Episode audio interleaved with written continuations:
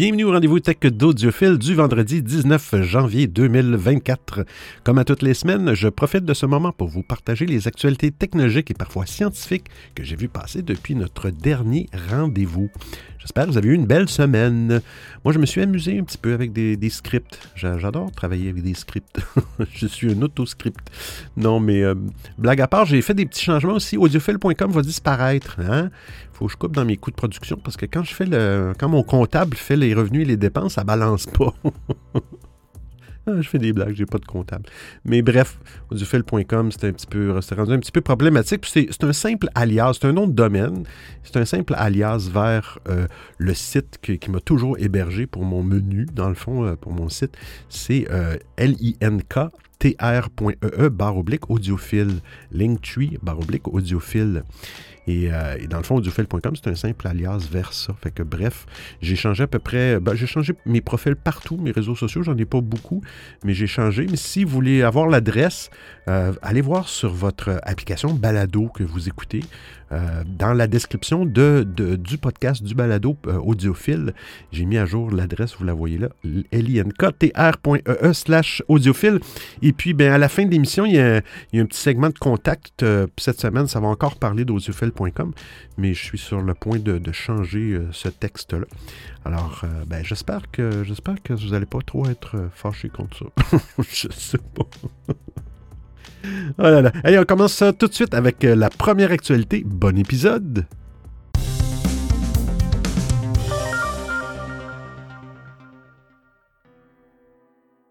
Windows 11 prendra bientôt en charge l'USB 4. Et oui, le dernier build de Windows 11 publié par Microsoft introduit la prise en charge de la dernière norme USB 4.2.0. Il est présenté en 2019 la norme USB 4 qui permettait d'atteindre des débits théoriques de 40 gigabits seconde. Est officiellement prise en charge par Windows 11 depuis la version 21H2 euh, sortie en 2021. Mais avec la prise en charge de l'USB 4.2.0 dont les débits théoriques pourront atteindre 80 gigabits seconde, euh, Windows 11 va faire un pas de plus vers le futur et les il s'agit de la première mise à jour majeure de la norme USB 4.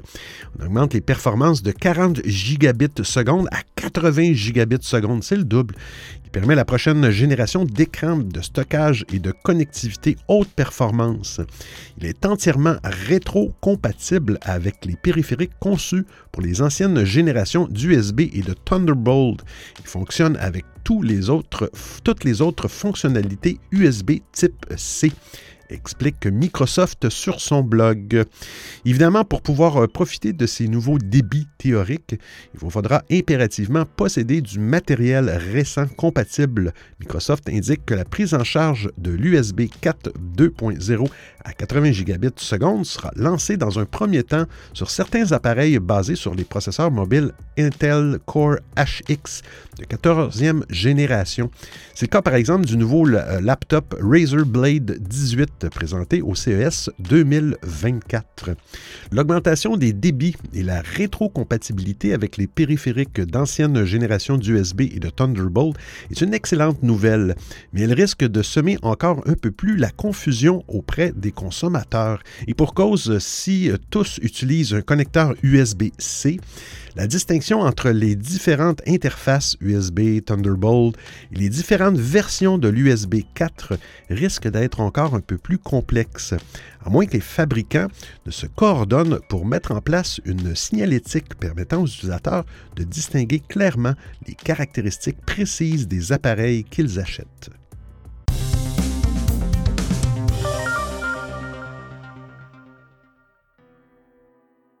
Microsoft Outlook est désormais un danger pour vos données personnelles. J'ai pas aimé cette actualité-là, puis je la digère pas encore. Oui, on y. faut toujours avoir un plan B, hein, je le dis toujours. La nouvelle version d'Outlook déployée en septembre soulève de nombreuses inquiétudes. Dans un article de blog, Proton dénonce Microsoft qui a fait de son application de messagerie un outil de surveillance pour la publicité euh, ciblée. L'article de Proton qualifie ainsi le nouvel Outlook d'outil de surveillance pour la publicité ciblée. Si Microsoft ne se permet d'aller fouiller directement dans les courriels pour en tirer des données, l'application de messagerie examine tout de même de nombreux paramètres et informations de chaque compte. Nom et coordonnées, mots de passe, données démographiques, données de paiement, données relatives aux abonnements et aux licences, requêtes de recherche, données relatives aux appareils et à l'utilisation, rapport d'erreur, données de performance, données vocales, données relatives au texte, à l'ancrage et à la frappe, images, données de localisation, contenu, commentaires, évaluation, données sur le trafic. Eh. L'accord d'utilisation de l'application mentionne que Microsoft partage ses données avec pas moins de 772 tiers. Seuls les ressortissants de l'Union européenne euh, pourront donner leur accord à cet accord d'utilisation en vertu du règlement général sur la protection des données, le RGPD, qui valait récemment un procès à OpenAI. S'ils ne peuvent pas donner leur accord, les utilisateurs ailleurs dans le monde sont sujets à ce partage de leurs données à des centaines d'entreprises. Une multiplication des politiques d'utilisation infernale, d'autant plus que Proton affirme qu'elles sont rédigées de manière à dérouter les utilisateurs. Ces accords donnent le droit aux 772 partenaires de Microsoft de vendre les données personnelles des utilisateurs à d'autres entreprises. Il leur donne aussi la possibilité de stocker et d'accéder à des informations sur l'appareil de l'utilisateur, de développer et d'améliorer les produits, de personnaliser les publicités et le contenu, d'évaluer les publicités et le contenu proposé, d'obtenir des informations sur l'audience, d'obtenir des informations, des données de géolocalisation précises, d'identifier les utilisateurs en scannant l'appareil. Hmm.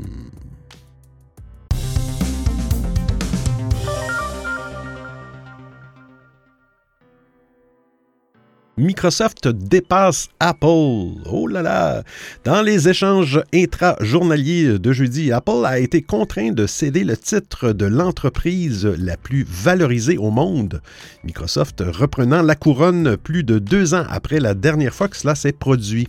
La capitalisation boursière d'Apple s'élevait à 2871 milliards de dollars, tandis que celle de Microsoft culminait à 2875 milliards de dollars. L'action du géant des logiciels s'est redressée ces derniers mois grâce à ses annonces en matière d'intelligence artificielle. Dans le même temps, les ventes de l'iPhone d'Apple suscitent des inquiétudes, ce qui a conduit les deux géants de la technologie à s'échanger la première place en termes de valeur boursière au cours des échanges sur le Nasdaq. Malheureusement pour Microsoft, la victoire n'a été que temporaire. Le géant américain a dépassé la pomme pendant seulement deux heures, après quoi l'entreprise de Tim Cook a repris la première place. Microsoft a brièvement pris la tête d'Apple en tant qu'entreprise la plus valorisée une poignée de fois depuis 2018, la dernière fois remontant à 2021, lorsque les inquiétudes concernant les pénuries de la chaîne d'approvisionnement dues à la COVID ont frappé le prix de l'action du fabricant de l'iPhone. L'action Apple est en baisse depuis un mois en raison des inquiétudes concernant les ventes d'iPhone en Chine et d'une faiblesse potentielle des ventes de l'iPhone 15. Les agences de notation ont abaissé la note de l'action Apple ces derniers jours, réduisant euh, la capitalisation boursière d'Apple d'environ 162 milliards de dollars pour la seule année 2024. Dans son rapport sur les résultats de novembre, Apple n'avait pas non plus répondu aux attentes car la demande d'iPad et de produits portables a été plus faible que ne l'espéraient les investisseurs. Le chiffre d'affaires des Mac a également connu une baisse importante par rapport à l'année précédente Apple n'est donc pas prête à repasser au-delà des 3 000 milliards de capitalisation, à moins que les ventes de son nouveau casque Vision Pro ne créent la surprise.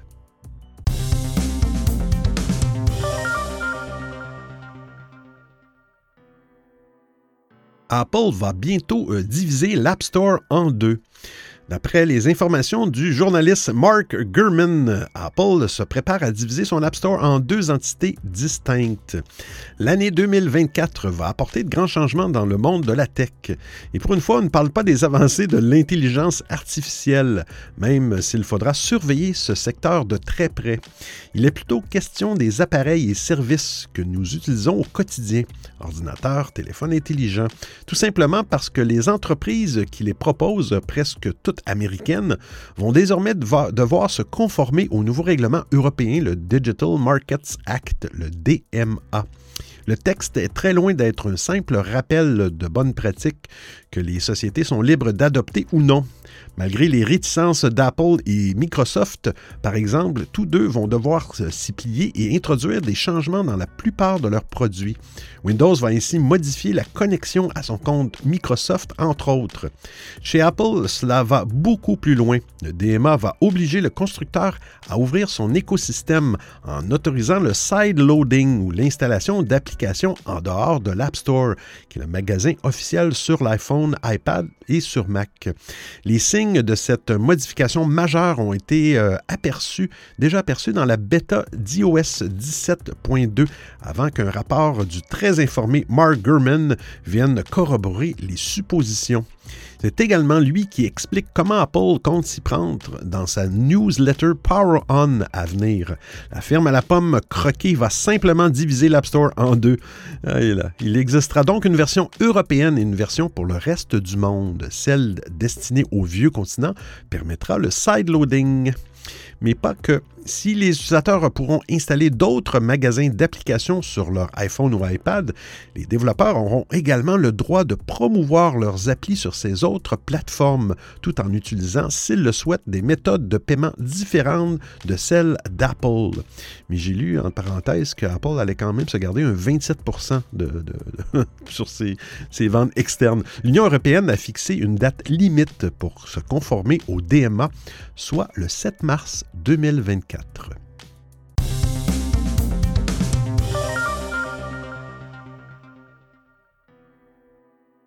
Un vrai clavier physique à l'iPhone.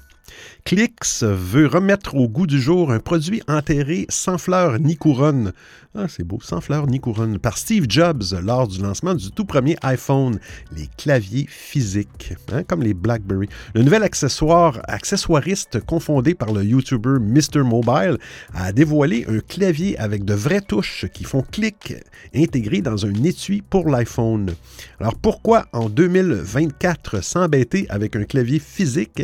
Eh bien, après tout, en 17 ans d'iPhone, euh, les vieux routiers ont bien eu le temps d'embrasser les claviers virtuels et de faire leur deuil de la mémoire musculaire qui leur permettait de taper à toute allure sur de vraies touches.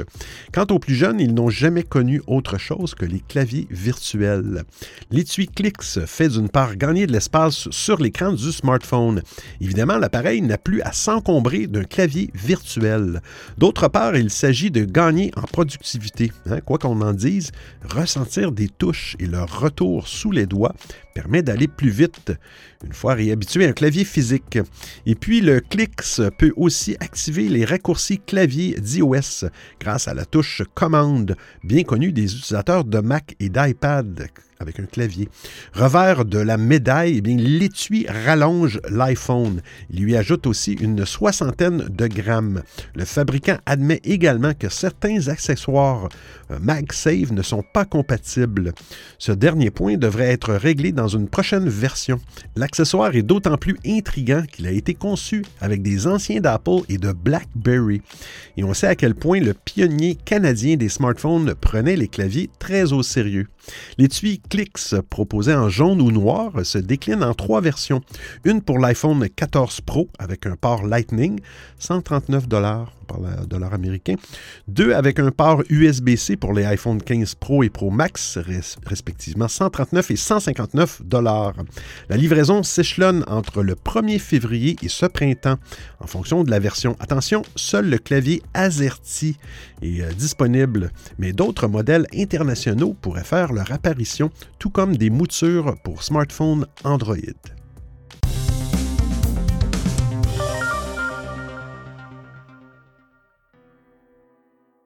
Play Store, Google supprime des applications achetées par les utilisateurs sans les rembourser. Oh là là, Google. Google n'est pas étranger aux pratiques allant à l'encontre de ses consommateurs. Comme toute grande entreprise, le géant de Mountain View privilégie ses propres intérêts avant tout, surtout si ceux-ci peuvent lui faire gagner euh, ne serait-ce qu'un peu d'argent. Après, après tout, la firme pourrait bientôt remplacer ses employés par l'intelligence artificielle dans ce but précis. Ainsi, ces derniers temps, Google enchaîne les initiatives parfois discutables.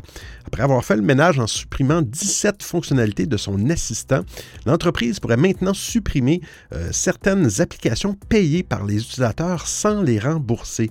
Cette fois-ci, ce serait donc le géant d'Internet qui désinstallerait les applications Android à distance et non les usagers de son système d'exploitation.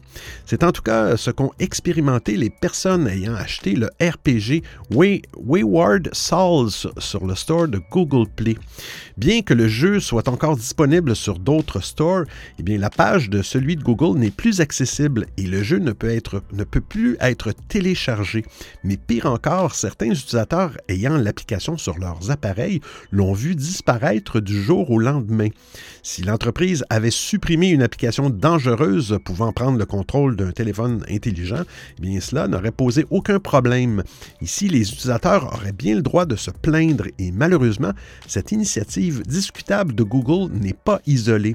En effet, sur Internet, quel que soit le service utilisé, la législation en ce qui concerne l'appartenance d'un produit numérique acheté est particulièrement flou.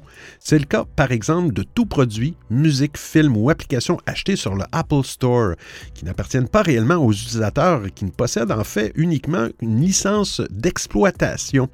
En espérant que ce cas précis ne soit qu'une erreur de Google, il serait de bon ton que les usagers ayant acheté Wayward Souls puissent y accéder à nouveau prochainement, ou bien qu'ils soient remboursés par le géant de Mountain View. Heureusement, même si Wayward Souls n'est probablement pas remboursable, Google met à disposition une procédure pour se faire rembourser certains achats effectués.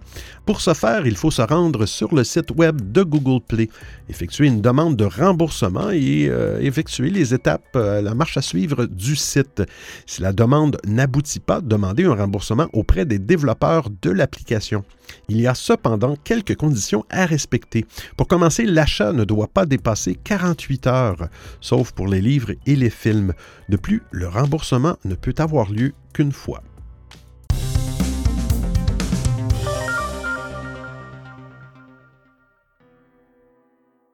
Google annonce un nouvel équivalent d'AirDrop pour Android.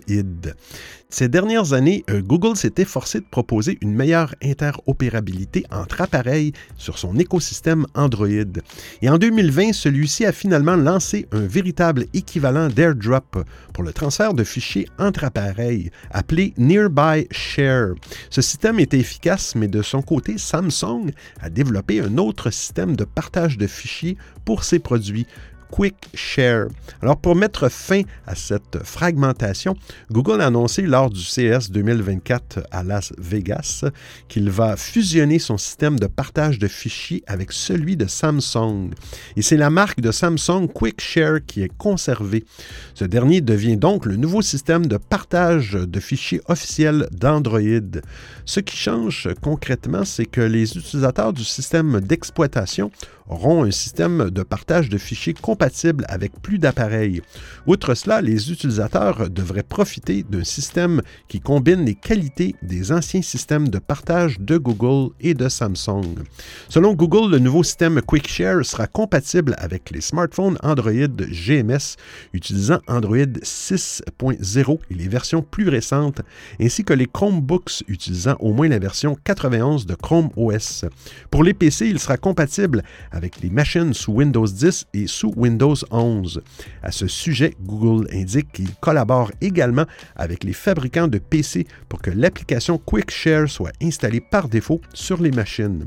En tout cas, ce n'est pas la première fois que Google et Samsung fusionnent deux produits.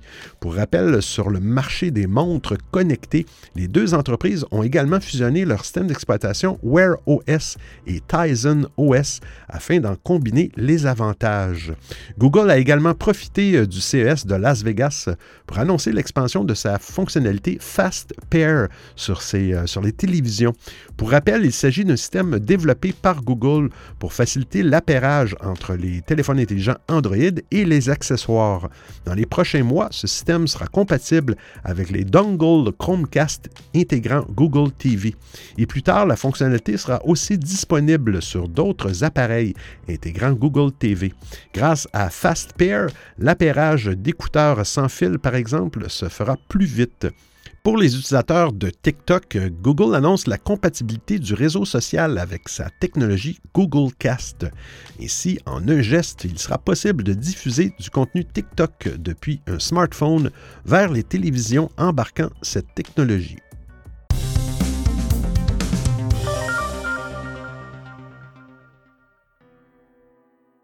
Si vous utilisez un bloqueur de pub, bien YouTube ne fonctionnera plus correctement. L'information vient du journal en ligne 9 to 5 Google. Il ne fait que poursuivre la croisade entamée par YouTube euh, depuis l'année dernière. En octobre 2023, la plateforme de Google avait déjà averti les internautes de sa volonté de sanctionner l'utilisation d'un bloqueur de publicité. Jusqu'à présent, il s'était montré plutôt clémente avec de simples messages d'alerte rappelant que les bloqueurs de publicité ne sont pas autorisés sur YouTube, tout en invitant à souscrire à une offre premium. Cette période de tolérance très relative s'apprête à toucher à sa fin, alors que les créateurs et créatrices de contenu ont déjà déployé de nombreux outils pour passer outre la politique de YouTube. Pour ceux et celles qui utilisent des bloqueurs de publicité, YouTube semble avoir trouvé la solution.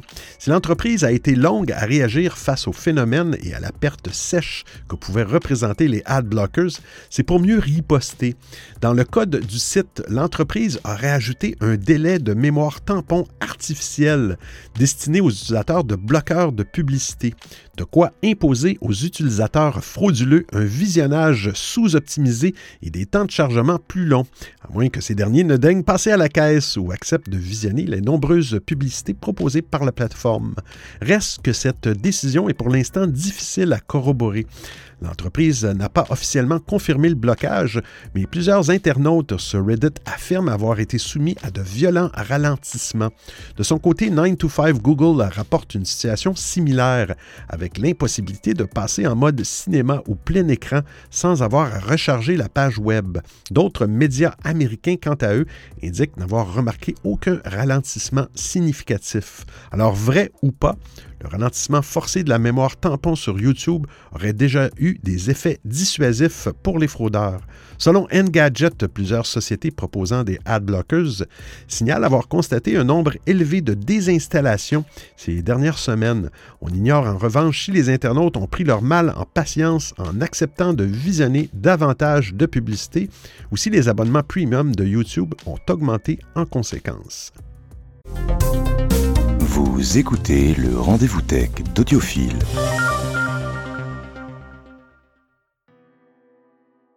Galaxy S24, Samsung rattrape Google. Les Galaxy S24 vont bénéficier de 7 ans de mise à jour logicielle. Longtemps référence dans ce domaine sous Android, Samsung avait été rattrapé par plusieurs fabricants et même dépassé par Google. La firme de Mountain View faisait sensation en octobre dernier en promettant 7 ans de mise à jour Android sur ses Pixel 8. Finalement, Samsung ne tarde pas à répondre et revoit encore sa politique de mise à jour. Jusqu'à présent, certains smartphones Galaxy bénéficiaient de 4 ans de mise à jour majeure d'Android et de 5 ans de mise à jour de sécurité. La politique euh, concerne essentiellement les hauts de gamme, les Galaxy S et Z, et quelques smartphones de milieu de gamme, les Galaxy A. Avec 7 ans de mise à jour, Samsung offre le meilleur suivi du marché Android avec Google. Il convient de faire la distinction entre les mises à jour d'Android et celles de sécurité.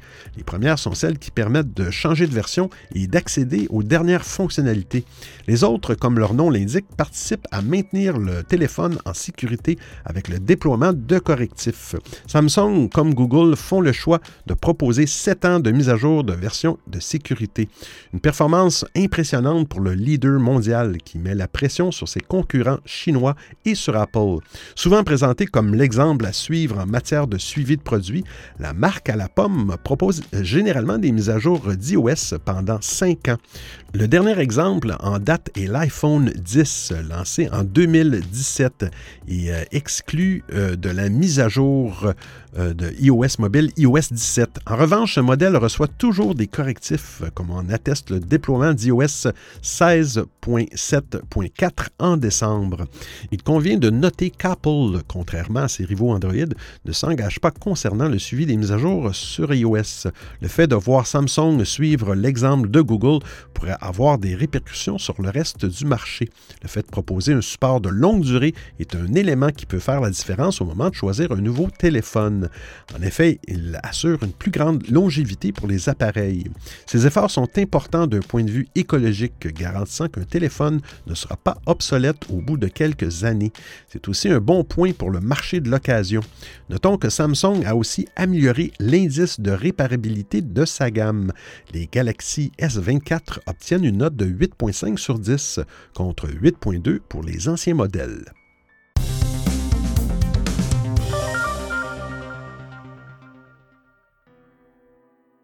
WhatsApp, eh bien c'est fini le vert. Vous allez pouvoir changer la couleur de l'application.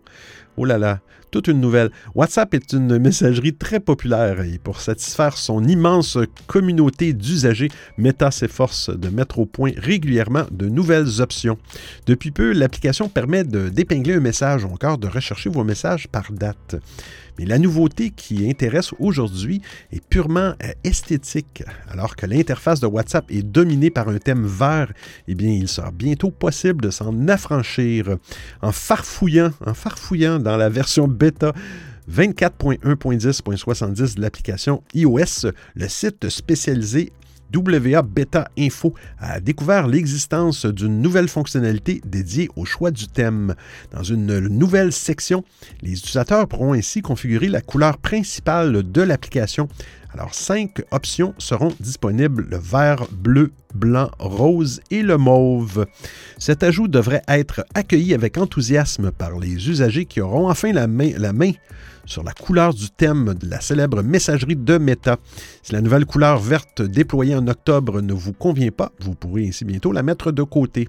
Cette liberté accrue permet également de renforcer l'accessibilité.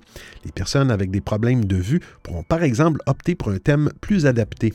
Le rapport indique que l'éditeur de thème est actuellement en cours de développement et qu'il sera disponible prochainement en version stable. Aucune date de déploiement n'a toutefois été dévoilée. À l'avenir, WhatsApp pourrait rendre son interface encore plus personnalisée en nous permettant aussi de changer la couleur des bulles. Nous ne manquons pas de vous informer quand ces nouveautés seront disponibles pour tous. Alors, aux dernières nouvelles, WhatsApp s'est offert un outil permettant de renforcer votre confidentialité. Désormais possible de protéger vos conversations sensibles avec un code secret unique.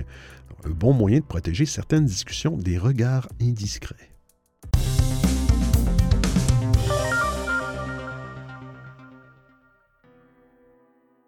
Amazon déploie une alternative à AirPlay et euh, Cast, Google Cast. Euh, Matter Casting n'est pas encore un nom familier, mais l'implication d'Amazon dans sa promotion pourrait changer la donne. Déjà utilisable avec le Echo Show 15, cette technologie sera compatible avec des téléviseurs Fire TV dans les mois à venir. L'objectif est de permettre une diffusion de contenu depuis un téléphone ou une tablette vers un téléviseur en un simple geste, peu importe l'appareil qui lance la diffusion. Pour utiliser Matter Casting, il faut un Fire TV TV ou un Echo Show 15, ainsi qu'un smartphone ou une tablette. Actuellement, l'unique plateforme de streaming supportée est assez logiquement Prime Video d'Amazon. L'utilisateur doit s'assurer que les deux appareils sont connectés au même réseau Wi-Fi. Le processus de diffusion est simple. Il suffit d'ouvrir l'application Prime Video, de sélectionner l'icône de, diffusion, puis de choisir son téléviseur dans la liste. Concernant la compatibilité, presque tous les smartphones ou tablettes récents sous iOS et Android peuvent utiliser Mattercasting.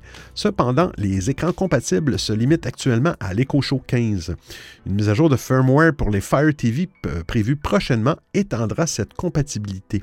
Mattercasting, en tant que standard ouvert, est librement accessible aux fabricants pour une intégration dans différents produits. Néanmoins, étant une technologie toute récente, elle n'est pas encore largement répandue. Le nombre d'applications de streaming compatibles est également limité à Prime Video pour le moment. Amazon prévoit cependant euh, d'étendre la prise en charge de Mattercasting à d'autres services comme Plex, Pluto TV, Sling TV, Starzy et ZDF au cours de l'année. La norme Matter, euh, récemment lancée dans le domaine de la maison connectée, tient en une promesse, celle de résoudre les problèmes d'interopérabilité entre différents appareils et marques. Cette norme qui vise à faciliter la communication entre les produits et plateformes domotiques d'Apple, Samsung, Google et Amazon inclut également une spécification dédiée aux télévisions et aux lecteurs vidéo en streaming. Mattercasting permettra de gérer les fonctions essentielles d'un téléviseur comme le réglage du volume, le changement de chaîne, la gestion des entrées et des sorties, ainsi que la commutation entre les ports HDMI. Mais la fonctionnalité clé de cette spécification est la possibilité de diffuser du contenu depuis un smartphone ou une tablette vers un téléviseur.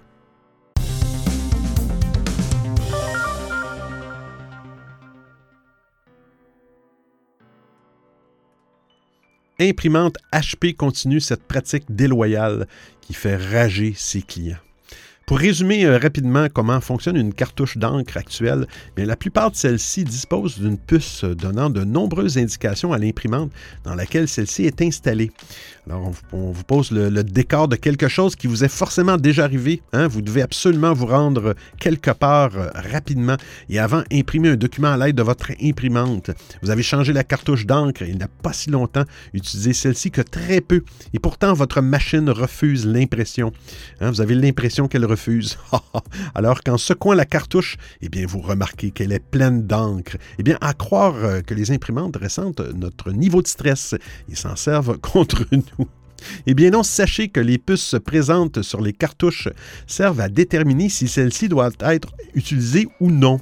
Nombre de mises en tension de l'imprimante, nombre d'impressions, toutes les excuses sont bonnes pour déterminer que la cartouche est vide, alors que cette puce euh, n'est en aucun cas reliée à la chambre contenant de l'encre.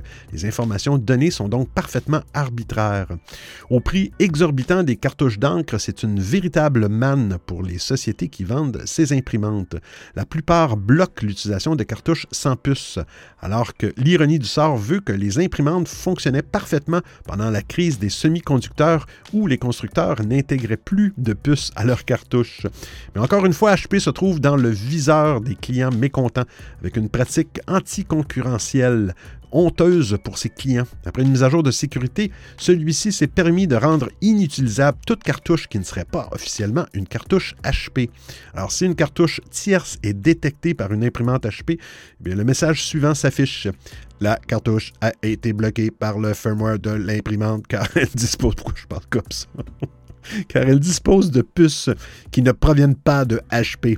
Cette imprimante est destinée à fonctionner uniquement avec une nouvelle ou une cartouche reconditionnée disposant d'une puce HP. Vous avez compris? Euh, évidemment, ceci a provoqué l'ire des clients forcés de payer pour des cartouches HP bien plus chères que celles qui ne seraient pas issues du constructeur.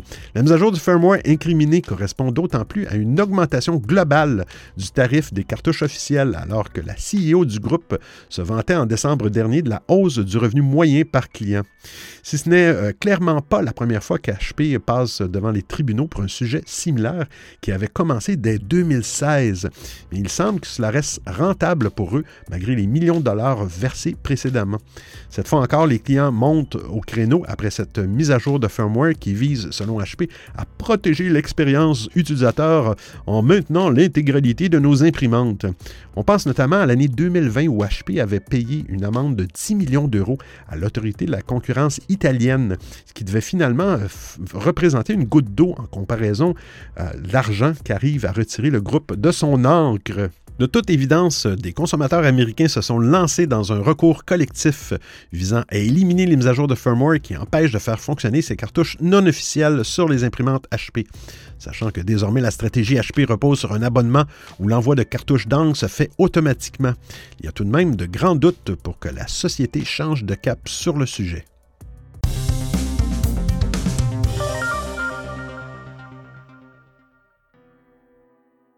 Optimus Bot, hein, le robot humanoïde de Tesla, il peut désormais Quoi plier du linge? Tesla a dévoilé les nouvelles capacités de son robot humanoïde, l'Optimus Bot. Ce n'est qu'un simple exemple des prouesses que ce robot à usage général pourra accomplir, comme l'a montré Elon Musk euh, sur, euh, sur le site. Vous allez voir le, le lien, il y a une petite vidéo vous voyez le petit robot. Dans un spectacle futuriste orchestré par Elon Musk, le PDG de Tesla, l'Optimus Bot a une nouvelle fois volé la vedette en s'attaquant à une mission inattendue, la lessive. Ce robot humanoïde de bipède qui a fait son entrée fracassante il y a quelques années a récemment évolué avec le lancement de Gen 2 Optimus en décembre dernier. Tesla présente fièrement l'Optimus comme un robot humanoïde à usage général bipède capable d'effectuer des tâches dangereuses, répétitives ou ennuyeuse. Désormais, la lessive fait partie de son répertoire, illustrant la volonté du groupe de rendre ce compagnon robotique utile au quotidien.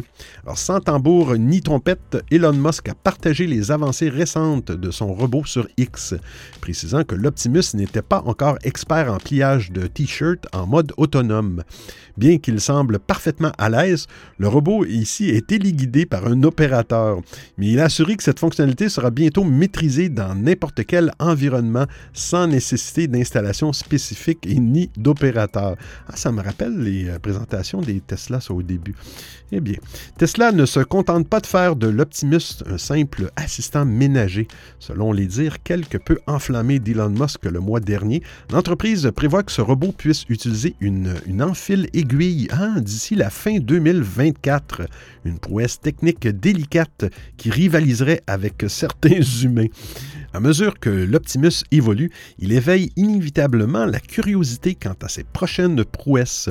Le grand patron de Tesla a déclaré qu'un prototype d'Optimus avancé sortirait d'ici à la fin de l'année 2024 et qu'il prévoyait de vendre le robot pour 25 000 dollars US.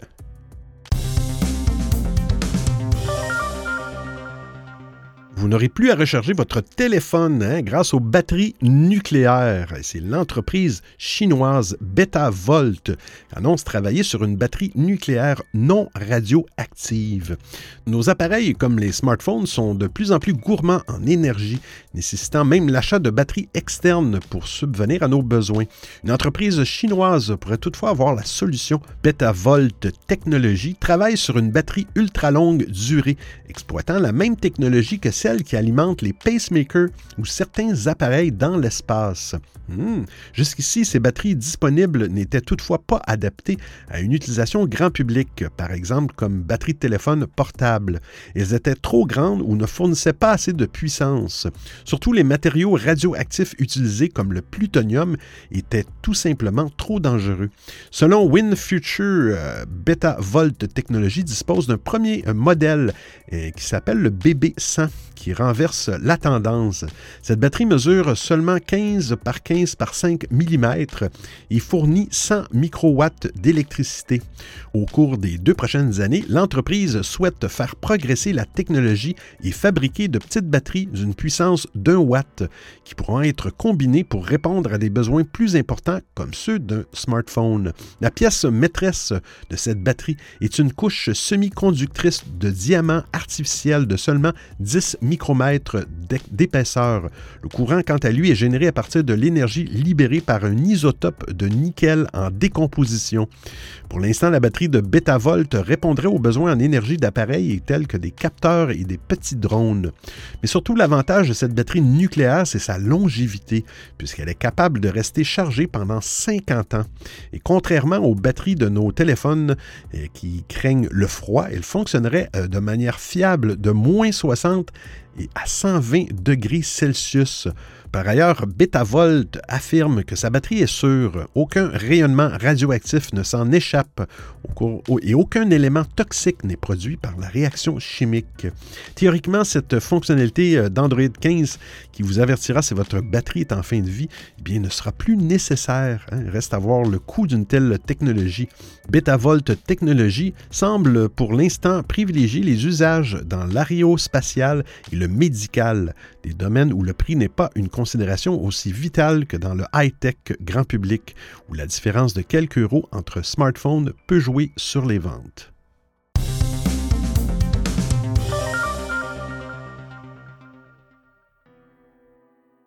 Produire de l'électricité à partir du sol. Ah, les piles à combustible microbiennes existent depuis plus d'un siècle bien qu'elle ne soit pas très connue. Non, effectivement, je ne connaissais pas ça. Elle fonctionne un peu comme une batterie possédant une anode et une cathode et un électrolyte. Cependant, elles produisent de l'électricité à partir de bactéries du sol et non à partir de sources chimiques. Jusqu'ici, le problème avec la pile à combustible microbienne a été l'approvisionnement en eau et en oxygène de l'appareil lorsque celui-ci est enfoui dans la terre. Cela l'a rendu moins pratique, surtout qu'elle a déjà une faible puissance et des performances peu fiables. Maintenant, de nouveaux modèles de piles à combustible microbiennes ont été créés par des chercheurs du Northwestern University. De la taille d'un livre de poche, les nouveaux dispositifs ont l'avantage d'avoir un accès continu à l'oxygène et à l'eau. Ainsi, tant qu'il y aura du carbone dans le sol, ils pourront collecter l'énergie créée euh, lorsque les microbes décomposent la poussière. L'un des nouveaux modèles développés par l'équipe de Northwestern University est en forme de cartouche posée verticalement sur un disque horizontal. L'anode en feutre de carbone en forme de disque se trouve en bas de l'appareil. Elle est enfouie profondément dans le sol pour capturer les électrons durant la décomposition de la poussière par les microbes. Au-dessus de l'anode se trouve la cathode métallique conductrice. Sa partie inférieure est suffisamment profonde pour avoir accès à l'humidité du sol, tandis que sa partie supérieure est au même niveau que la surface. Une partie de la cathode est également recouverte de matériaux imperméabilisants. Ce dernier permet de maintenir la fonctionnalité de la pile lorsque la cathode est inondée, notamment en laissant la partie euh, hydrophobe de la cathode en contact avec l'oxygène. Lors des différents tests, le modèle a fonctionné de, manière constante avec des niveaux d'humidité de sol différents. Les niveaux testés allaient d'un état totalement immergé dans l'eau à un état légèrement sec avec un volume d'eau de 41% dans le sol. Selon les résultats, l'appareil a produit 68 fois plus d'énergie que ce qui était nécessaire pour le fonctionnement du système de bord. Il pouvait également transmettre des données à une station de base proche grâce à une petite antenne. Les auteurs de l'étude ont indiqué que la quantité d'énergie que génère la technologie n'est pas assez importante pour faire fonctionner un téléphone ou une voiture. L'appareil peut toutefois alimenter de petits capteurs fonctionnant sur le long terme sans avoir besoin de changer régulièrement les batteries. Ces capteurs pourraient par exemple servir aux agriculteurs pour surveiller des éléments, des éléments du sol comme les nutriments, les contaminants ou encore l'humidité. Ils pourraient aussi aider à appliquer une approche d'agriculture de précision axée sur la technologie. D'après les chercheurs, tous les composants de cette technologie sont disponibles sur le marché, ce qui va éventuellement faciliter la production à grande échelle. Alors j'espère que vous appréciez le format et le contenu de l'émission. Si vous avez des suggestions d'actualité, des commentaires, vous voulez m'envoyer un message audio ou simplement me payer un café, eh bien c'est très simple. Vous trouverez tous les liens sur www.audiophile.com. Il y a même une section nommée Docu, le rendez-vous tech d'audiophile intégral avec l'ensemble des références web ou liens URL. Et je vous remercie de m'avoir prêté vos oreilles pendant l'écoute de cet épisode. Et c'est terminé pour aujourd'hui. Hein, je le répète, audiophile.com passe à linktr.ee e barre oblique audiophile. Linktree barre oblique audiophile, c'est le nouveau site d'audiophile. Hein, si vous voulez me rejoindre, me payer un café, euh, m'envoyer un message. Il y a même un, endroit où vous pouvez m'envoyer un petit message audio, me faire coucou. Le bouton et fait coucou. ah là là. Euh, soyez de bonne humeur, hein? Il faut, toujours être de bonne humeur. Parce qu'on sait qu'on se revoit la semaine prochaine pour un autre épisode du rendez-vous tech d'audiophile. D'ici là, portez-vous bien. Ciao, ciao tout le monde.